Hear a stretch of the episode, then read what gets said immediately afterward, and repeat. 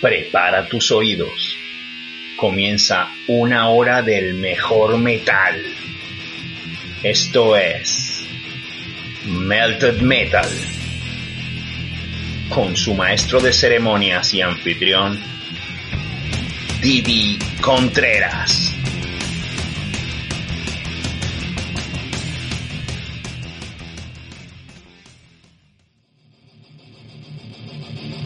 Soy Didi Contreras y esto es Melted Metal.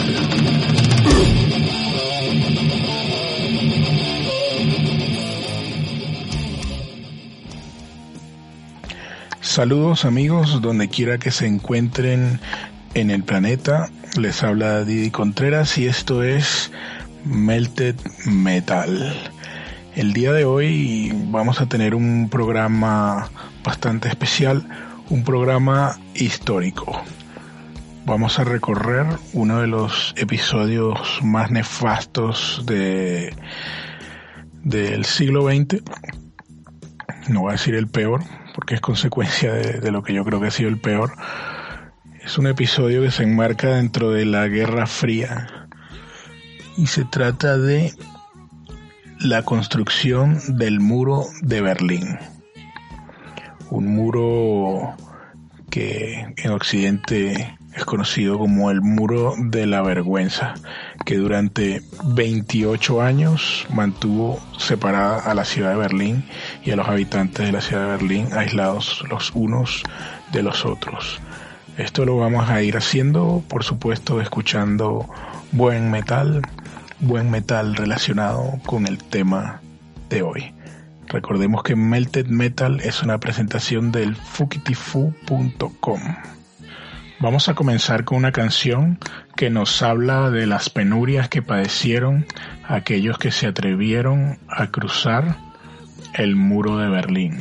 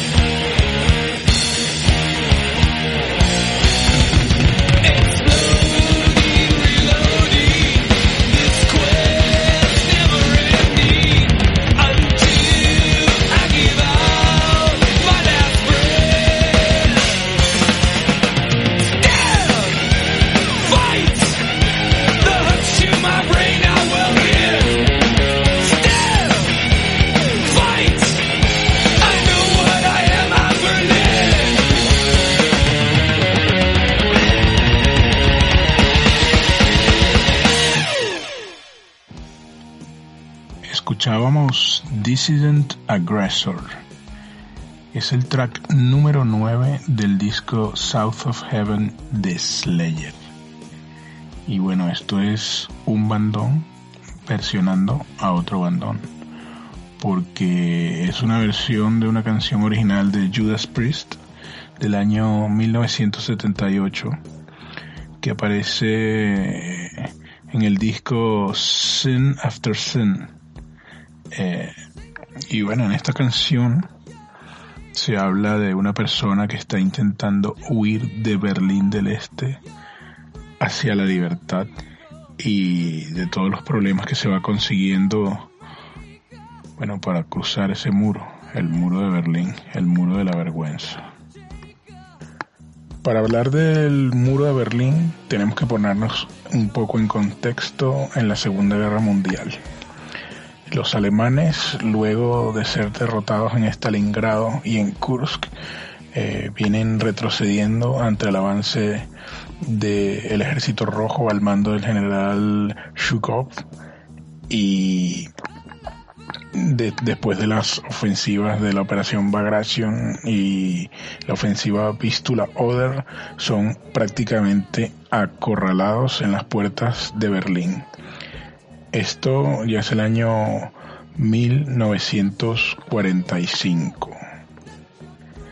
La batalla de Berlín se libró entre el 16 de abril de 1945 y terminó el día 2 de mayo de 1945 con el suicidio de Hitler de por medio y la rendición incondicional de los alemanes ocurriendo el 8 de mayo del 45.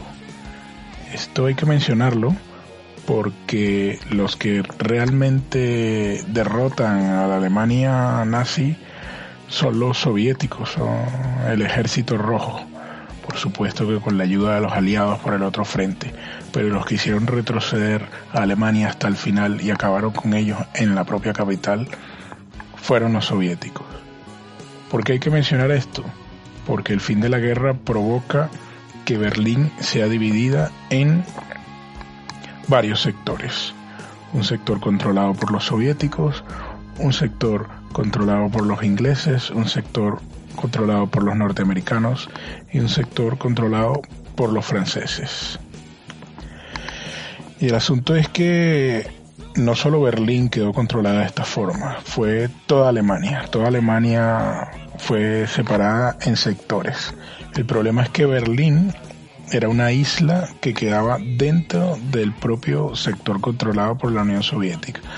Así que los aliados, eh, Francia, Inglaterra y Estados Unidos, tenían control de un sector de territorio que quedaba dentro de el sector de Alemania en general controlado por los soviéticos.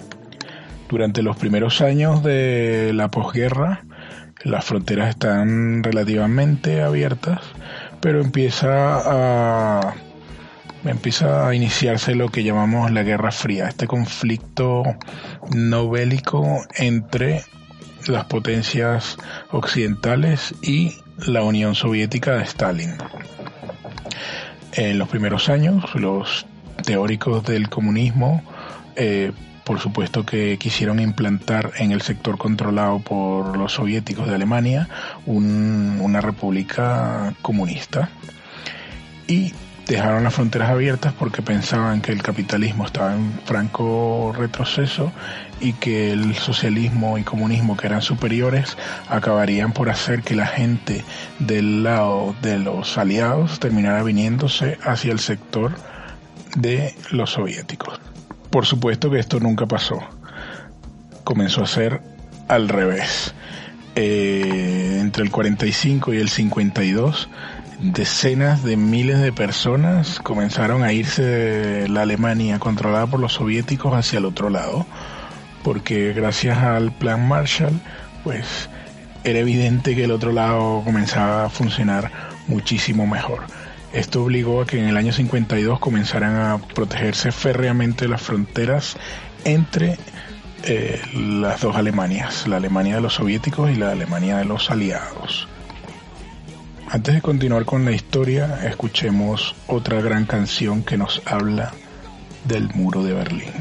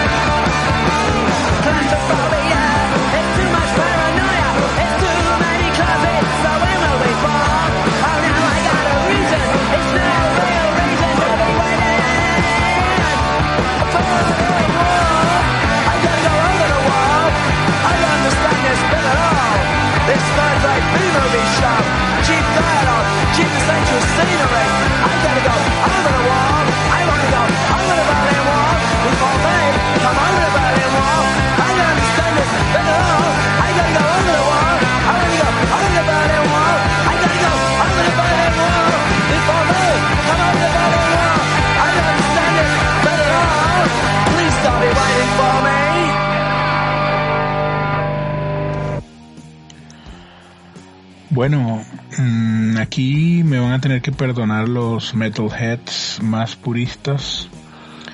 Eh, me van a tener que perdonar porque estoy colando esta canción de punk.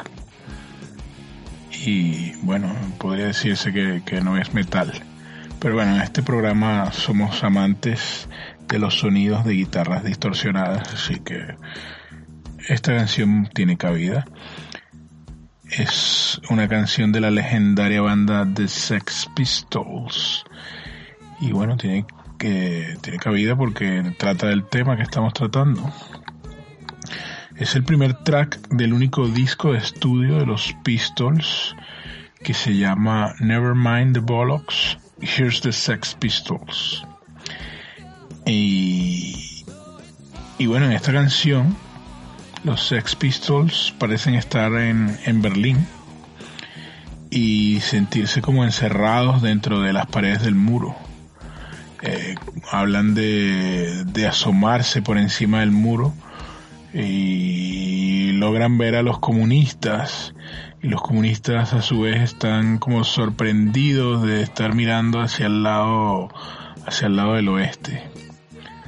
Claustrofobia There's too much paranoia, dice la letra en una parte. Eh, más elocuente imposible para describir cómo se sentían los berlineses del oeste encerrados dentro de ese muro que rodeaba toda la ciudad. Bueno, continuando con la historia, para el año 1961 la emigración de la Alemania del Este era masiva. Más de 3 millones de personas habían conseguido irse de la Alemania soviética hacia la otra Alemania. Mm, aunque ya los, los soviéticos habían logrado proteger eh, férreamente toda la frontera eh, de arriba abajo de la Alemania soviética, les quedaba un hueco, un agujero gigantesco que era Berlín. Porque en Berlín, aunque todo el mundo conocía dónde empezaba y dónde terminaba el sector soviético, hasta ese momento la gente podía pasar sin mayor dificultad. Incluso el metro circulaba de un lado hacia el otro y los autobuses y todo, sin problema. Así que en el año 1961 deciden ponerle fin a esta situación y cerrar ese hueco. En agosto de 1961, Walter Ulbricht, el líder de la naciente República Democrática Alemana, eso que dicen un país tres mentiras porque ni era república, ni era democrática, ni era alemana, decidió con el beneplácito de Nikita Khrushchev en la Unión Soviética construir un muro, un muro para impedir que la gente pasara hacia el lado del oeste. El día 12 de agosto de 1961, un gran número de tropas se apostan en todo lo que es la frontera de la línea del sector soviético de Berlín y cierran el paso. Cierran el paso y comienzan a poner una gigantesca alambrada. Esta alambrada es lo que se conoce como el muro de primera generación. Ante la estupefacción de los berlineses de los dos lados, eh, se había comenzado a impedir el paso de un lado y el otro de la ciudad. El sistema de transporte, los U-Bahn y los S-Bahn dejaron de circular por las estaciones de Berlín eh, del Este y, y bueno, se paralizó el tráfico de un lado hacia el otro. Vamos a escuchar un tema que nos habla un poco de el Berlín de antes, durante y después de este momento.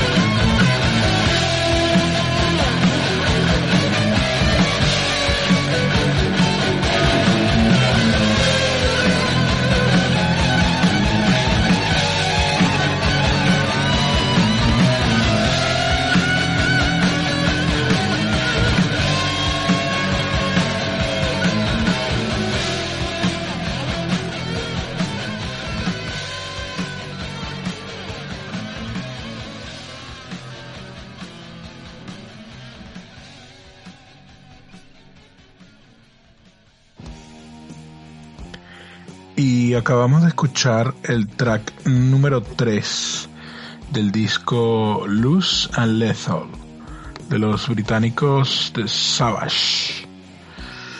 En, bueno, en esta canción se nos describe un poco eh, lo que fue el fin de la guerra con Alemania. esto, esta batalla final entre los soviéticos y los alemanes por el control de Berlín. Nos habla de la lluvia de fuego que ocurrió sobre Berlín, bueno, los brutales bombardeos aliados que cayeron sobre Berlín y el fuego de artillería. Eh, cómo las tropas soviéticas tomaron la ciudad. Y bueno, luego nos va hablando de cómo evoluciona Berlín y nos habla del muro, de la existencia del muro de Berlín y nos, nos dice que bueno, el muro viene a ser algo así como la delgada línea roja que protege al mundo de un holocausto nuclear. Una segunda eh, fase del muro de Berlín, bueno, lo que llaman el muro de segunda generación, se comenzó a construir ya en 1962 y se terminó en 1965. Eh, aquí las primeras paredes pequeñas y alambradas fueron sustituidos por una por una pared ya una pared completa y eh, nace la primera versión de eh, la franja de la muerte o el corredor de la muerte, que era un espacio de 100 metros que iba desde el muro original hasta el otro lado. Eh, si ocurrió que había casas en el medio, fueron derribadas para poner esta franja de la muerte. Si tienen la oportunidad de visitar el Berlín actual, es curioso porque por todo donde transcurría la franja de la muerte puedes ver edificios que son mucho más modernos que, que los otros que o son preguerra o son reconstrucciones eh, de 1945 en adelante. estas eh, edificaciones modernistas por lo general están ubicadas encima de esta franja. Aunque a la gente de la Alemania del Este se le vendió que este era el muro de defensa antifascista para evitar que la gente viniera de allá para acá. En realidad estaban construyendo una cárcel para ellos y cambió completamente su estilo de vida. Vamos a escuchar una canción que nos habla un poco de esos cambios. Achtung, Achtung! Hier ist Berlin König Wusterhausen und der deutsche Kurzwellensender. Wir senden Tanzmusik.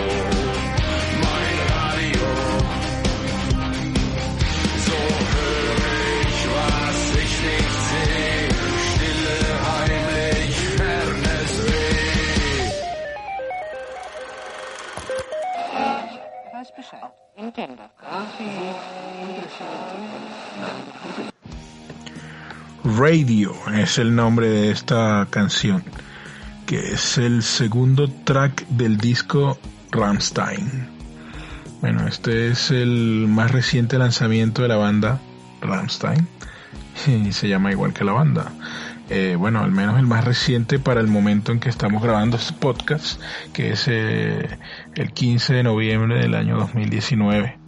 Pero bueno, que a saber cuándo, cuándo lo escucharán, en qué momento lo estarán escuchando. Los miembros de Rammstein nacieron en la Alemania comunista, la Alemania del Este. Allí en esa Alemania las radios occidentales eran bloqueadas por el régimen. La Stasi hacia el final, sobre todo hacia el final de, los años de la separación de las Alemanias, eh, bloqueaba eh, las frecuencias de las radios occidentales para que la gente no pudiera escuchar lo que pasaba del otro lado. Bueno, terrible. Eh, y bueno, en esta canción se nos habla de cómo, cómo la gente se pegaba a las radios eh, intentando cazar esas frecuencias que no estaban siendo bloqueadas para, bueno, para burlar ese bloqueo y sintonizar algo de Occidente y bueno, sobre todo, además de escuchar noticias o cosas, escuchar música, música libre, música de esa que, es, que estaba prohibida. Eh, la canción dice al inicio, no se nos permitió pertenecer, ver, hablar o escuchar. Uf, lapidario el mensaje. Bueno, y como ya sabemos, los alemanes son ingeniosos para todo, para lo bueno y para lo malo. Así que el muro siguió evolucionando. Entre 1965 y 1975, el muro pasó a ser de tercera generación. Eh, esta, esta nueva versión del muro incorpora el concreto armado o como dicen en España, hormigón. Em, el muro crece en altura y es rematado con una especie de, cilindro, un, canuto que se le pone arriba del, muro para dificultar el que pueda ser trepado. Eh, esto es un diseño que, aunque fue nuevamente perfeccionado con posterioridad, es el diseño definitivo que tendría el muro, el del canuto por encima. En, lo, en la franja de la muerte, en el Death Strip, eh, se agrega arena para que si alguien penetra eh, pueda dejar huellas siempre y se pueda ver eh, por dónde siguió para perseguirlo. Y se agregan defensas de estas antitanque de carros de combate para que eh, bueno, eventualmente nadie pueda penetrar con carros de combate desde el otro lado. Y bueno, también sirve para defender esa tesis de que era un muro de defensa antifascista. Vamos a escuchar otra gran canción que nos habla de esta, de esta etapa del muro, el muro cuando ya está construido.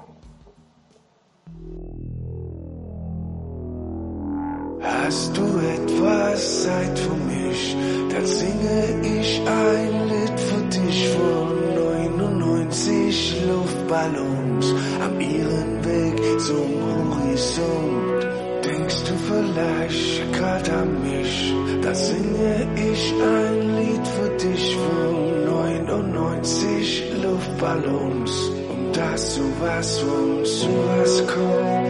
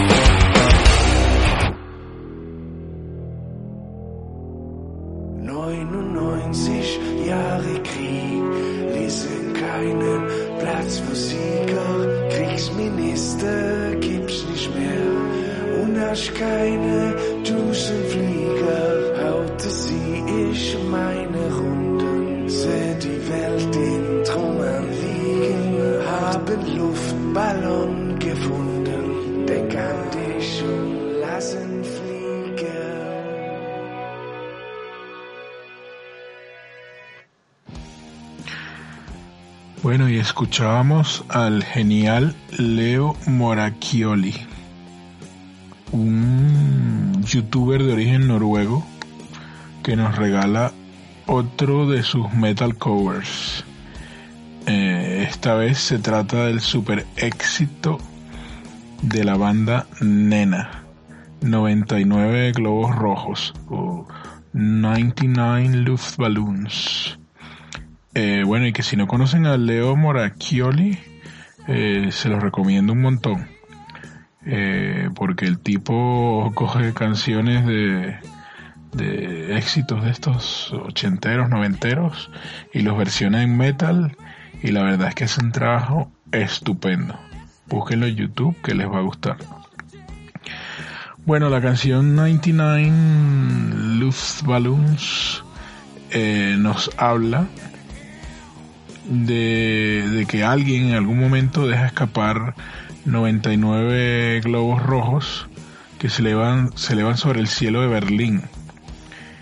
Y estos globos hacen activar todas las alarmas de guerra de la Alemania comunista, que, que bueno, que los interpreta como una amenaza. Eh, se activa la, defensa antiaérea, la defensa antiaviones, eh, antimisiles, todo esto. Y bueno, esto está inspirado en una historia, en Berlín hubo un concierto de los Rolling Stones, bueno, en Berlín occidental, y este concierto lo estaba viendo el guitarrista de Nena. Y los Rolling Stones al finalizar el concierto sueltan un montón de globos rojos que se van volando y se van volando hacia el lado oriental de Berlín. Y, y al tipo se le ocurre esta la idea de esta genial canción. Una última versión del muro sería construida. Arrancaría en 1975 y tomaría cinco años en completarse, hasta 1980, y es la versión definitiva que fue derribada en 1989 y la que quedó en la memoria de todos los que nacimos a finales de los 70 o principios de los 80, la última versión del muro de Berlín. Esto ya era un sistema de defensa brutal, brutal.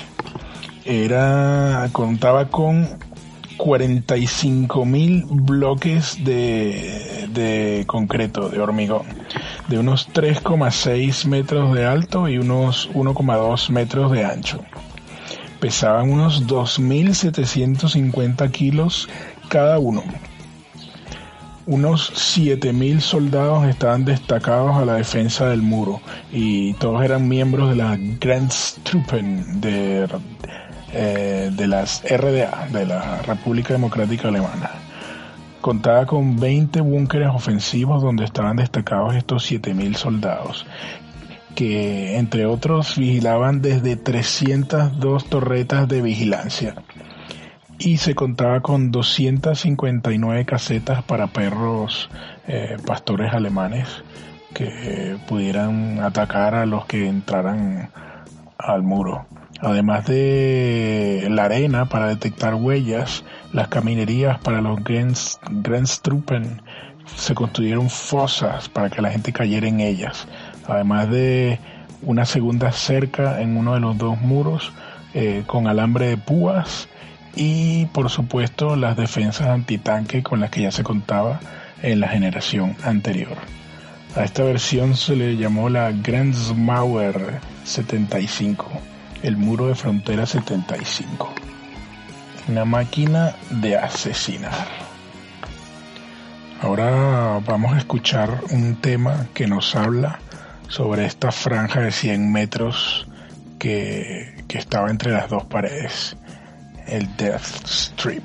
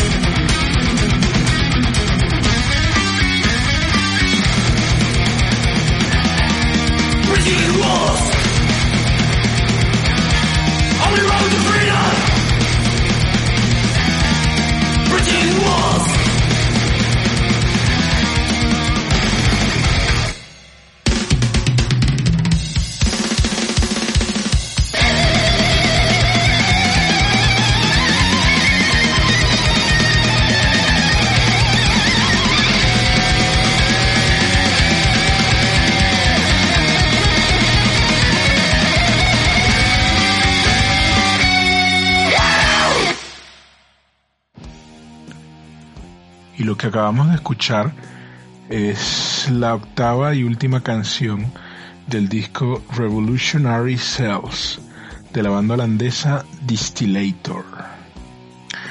Eh, la canción se llama Death Strip y bueno, el corredor de la muerte. La canción nos describe el horror de este corredor de la muerte, que era este espacio que separaba las dos paredes del muro, la pared del lado oriental y la pared del lado occidental. Un espacio especialmente diseñado para asesinar a cualquier persona que osase cruzar por el muro. Contaba con ametralladoras, minas, artefactos para impedir el paso de tanques, armas automáticas, torretas de vigilantes, vigilancia con pastores alemanes. Una verdadera locura, una máquina, bueno, una idea, una locura para asesinar a tu propia gente. 43 kilómetros medía el muro que separaba a las dos Berlines y 112 kilómetros el anillo exterior que se construyó para envolver a Berlín Occidental, para dejarlos aislados. Según las cifras oficiales, 169 eh, personas murieron intentando cruzar el muro. 136 por disparos de los Grenztruppen, 33 que pisaron minas antipersonales y bueno, otras 5.000 contaron con la suerte de poder cruzar y llegar a la libertad. Aunque otras fuentes nos hablan de unos 239 muertos. Una cosa es lo oficial y otro lo extraoficial. Y bueno, cruzando en total toda la frontera de Alemania, no solo la de Berlín, unas 600 personas fueron asesinadas. En 1985, la Unión Soviética empieza a tambalearse. Empieza a tambalearse gracias a un personaje eh, muy importante llamado Mikhail Gorbachev, quien ese año asume la Secretaría General del Partido Comunista de la Unión Soviética. Y aunque es un comunista eh, convencido, un socialista, eh, se da cuenta de que las cosas están yendo mal y que si quiere que la Unión Soviética sobreviva y el bloque soviético sobreviva, hay que emprender una serie de reformas. Reformas en todos los ámbitos, eh, apertura, y reformas económicas. Reformas económicas que conocemos como la perestroika, que en ruso significa reformas. Em, esto hace que, que, bueno, todo cambie, principalmente en los países eh, detrás de la cortina de hierro, como son Checoslovaquia y Hungría, no tanto en Alemania del Este, que era más un juguetito cercano a la Unión Soviética, pero por aquellos lados se siente. Y en el medio de todos estos cambios, el presidente de los Estados Unidos, Ronald Reagan, eh, visita a Berlín, la ciudad de Berlín, eh, por supuesto Berlín del Oeste, y da un mítico discurso frente a la puerta de Brandenburgo, protegido por un cristal que le impedía a francotiradores del otro lado abatirlo, y que se volvería, bueno, parte de la historia de la humanidad. Escuchemos un fragmento de ese discurso. General Secretary Gorbachev, if you seek peace, if you seek prosperity for the Soviet Union and Eastern Europe, if you seek liberalization, come here to this gate. Mr. Gorbachev, open this gate.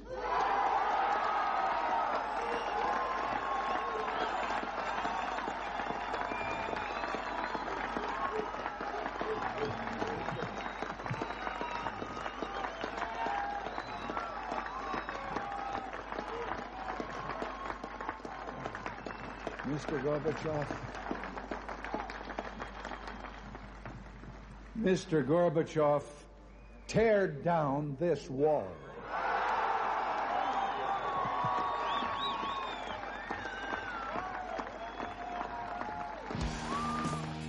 Señor Gorbachev, si usted busca paz, si usted busca la prosperidad de la Unión Soviética y de Europa Oriental, si usted busca la liberalización, venga a esta puerta. Señor Gorbachev, abra esta puerta. Señor Gorbachev, tire abajo este muro. Son las palabras de Ronald Reagan. Señor Gorbachev, tear down this wall es una frase mítica que quedará para la historia de la humanidad. En junio de 1989, los húngaros en la frontera con Austria consiguen romper la frontera, abrir esa frontera, en lo que sería el inicio de la apertura de Europa del Este y Europa del Oeste. Esto de inmediato provocó que varios miles de alemanes comenzaran a desplazarse hacia Hungría para intentar huir por esta nueva brecha del bloque soviético. Esto no le gustaba a los dirigentes y estaban planificando cómo impedirlo.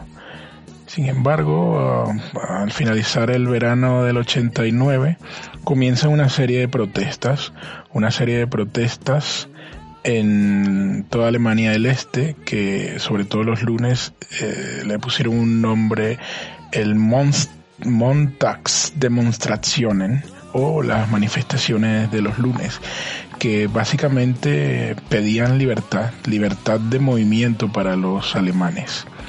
Estas protestas provocaron la renuncia de Erich Honecker, el líder de la Alemania del Este, y sería el inicio de la caída del muro.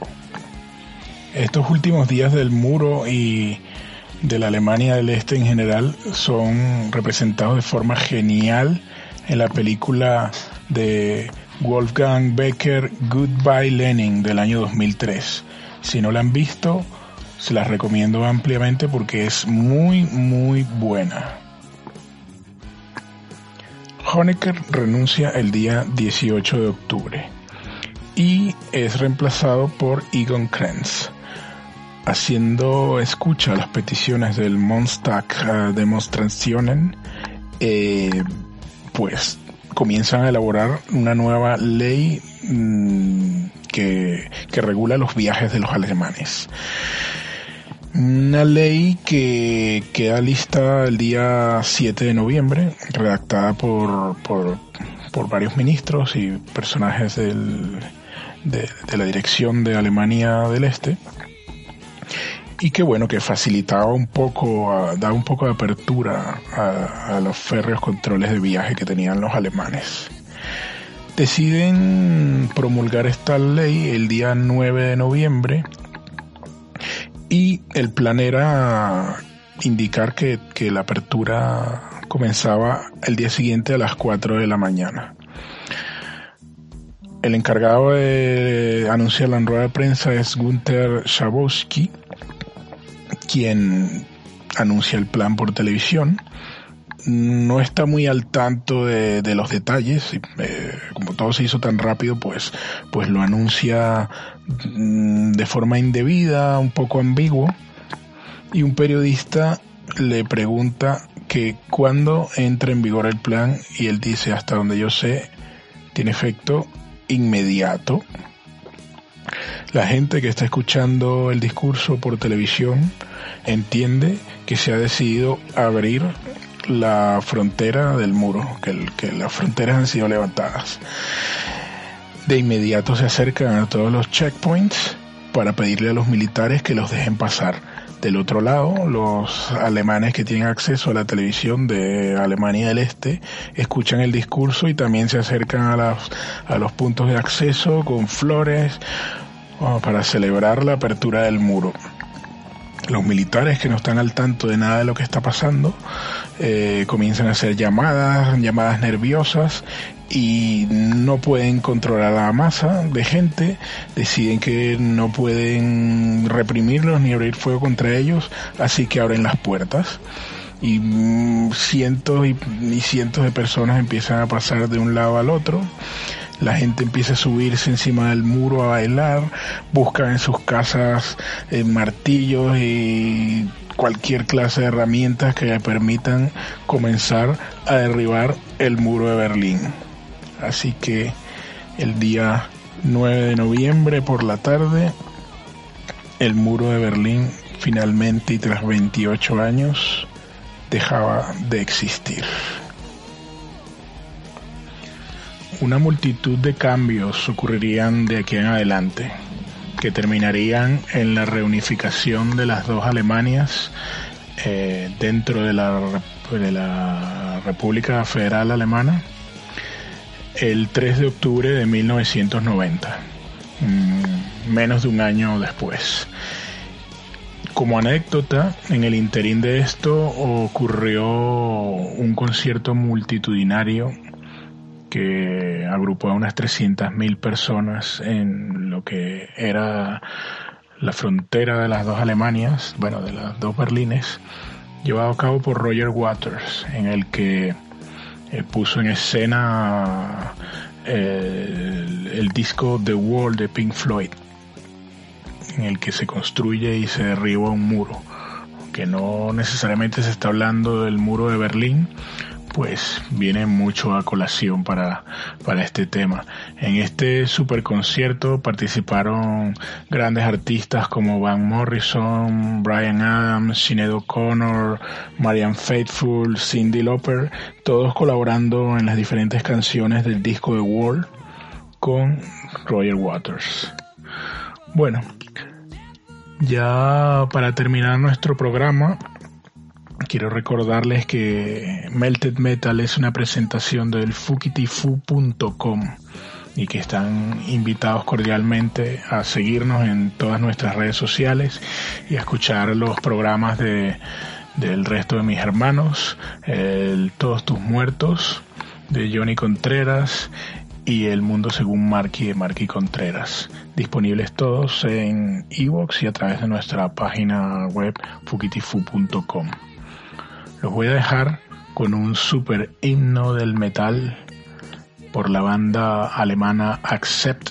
Se trata de la canción Balls to the Wall, el track inicial del disco homónimo Balls to the Wall, que aunque nos habla de derribar una pared y, y de hacer como una revolución contra la opresión, no habla del muro de Berlín pero que viene muy bien para cerrar este programa porque queda como anillo al dedo. Aquí los dejo con la poderosa voz de Udo Dirk Snyder cantándonos Balls to the Wall. Hasta la próxima semana, se les quiere.